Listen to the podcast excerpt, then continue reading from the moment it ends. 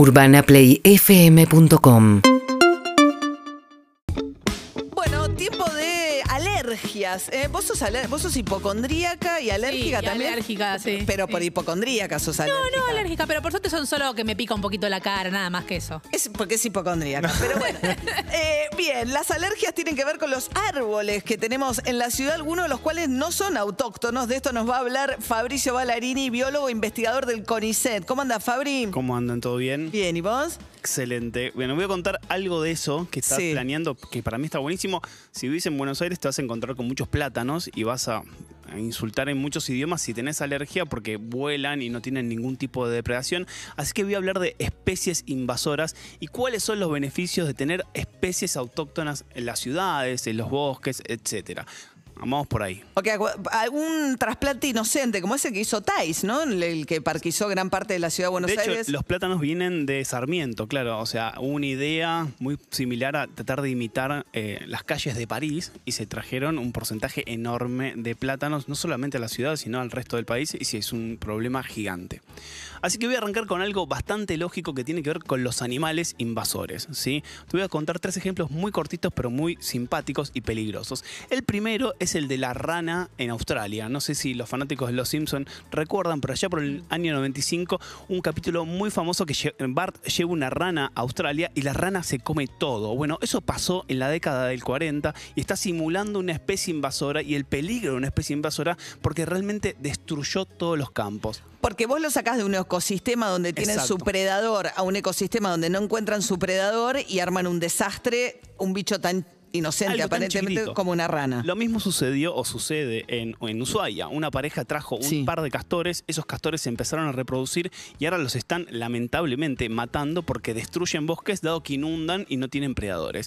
El tercer ejemplo animal, que es también simpático, tiene que ver con lo que se llaman los hipopótamos narcos. O sea, Ah, eso es increíble, es un historión. es una historia fascinante que comienza en, en- en Colombia, donde había, eh, obviamente, eh, zoológicos privados pequeños con animales muy exóticos. En el momento que caen los carteles, esos animales se empiezan a distribuir por zoológicos, pero los hipopótamos no lo querían nada y dijeron, bueno, soltalos al- a la selva. Sol- los hipopótamos de Pablo Escobar de- Gaviria. De Pablo Escobar, digo, en algún momento se van a morir. No, no se murieron, se empezaron a reproducir y hoy hay 120 eh, de ellos en una masa creciente. De hecho, es la población más grande fuera de África que están destruyendo todo. Así que desde cuestiones... Sí, sí, eh, son los hipopótamos de Escobar Gaviria, increíble. y no los, eh, no los encuentran, están en la selva amazónica haciéndose un festín porque no tienen depredadores. O sea, los animales lo vemos bastante claro. Pero ¿qué pasa en las especies que vemos en las ciudades, en las especies Claro. de árboles? Claro, pasa, lo mismo. Pasa Claro, lo que, ¿un árbol necesita un predador? Pasa lo mismo y está muy bueno plantearlo porque el gobierno de la ciudad, en principio, el gobierno de Córdoba también,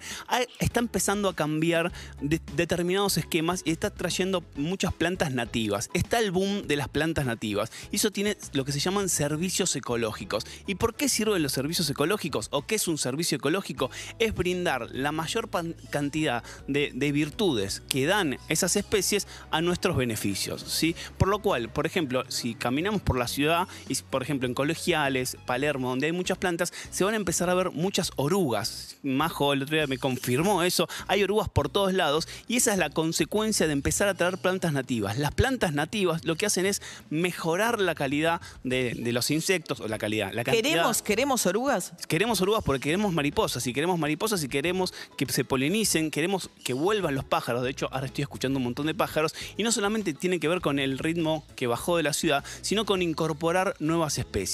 Eso hace que las especies foráneas, por ejemplo el plátano, disminuzcan la cantidad de presencia y nos generen este- ese tipo de molestias. ¿Por qué es importante tener algo que es eh, de, de nuestro lugar, o Sí. sea, que- es de acá?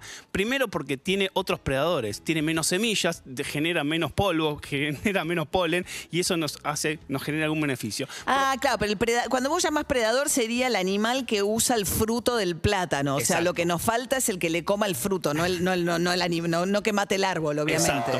Eh, Y, y acá lo que vemos en la ciudad no lo vemos tan Claro, que sean los bichos, que, o sea, que sean lugares de darle de comer a los bichos del lugar. Exacto. Y por otro lado, en, en lugares mucho más grandes, los árboles autóctonos necesitan menos, o sea, menos riego, absorben más las inundaciones, Sí, claro. tienen un montón de otros beneficios que por suerte esta moda se está imponiendo y se pueden encontrar en muchos lugares. Son mucho más baratos, quizás tienen otras formas, son más eh, arbustos, pero bueno, es un beneficio. Todo esto porque nos quisimos copiar con Europa. Cuando hicieron la Avenida de Mayo, las diagonales, ¿no? Cuando, cuando queríamos ser la París de Sudamérica, eh, bueno, Por copiarnos nos pasó eso. nos pasó eso. Así que bueno, Fabricio Ballarini, un llamado a la- al uso de la vegeta, de los árboles autóctonos. Las plantas nativas. Hay que ver qué te autoriza el, bueno, el gobierno de la ciudad, porque no- supuestamente hay ciertas plantas, que te- eh, árboles que te autoriza a plantar y otros que no. Igual todo el mundo hace lo que quiere en las veredas de Buenos sí, el Aires. ejemplo, nadie- el ejemplo de la ciudad que está bueno es todo el paseo del Bajo Nuevo, Sí. toda esa vegetación, eso es todo autóctono y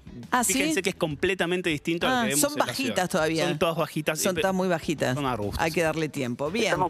Urbana Play 1043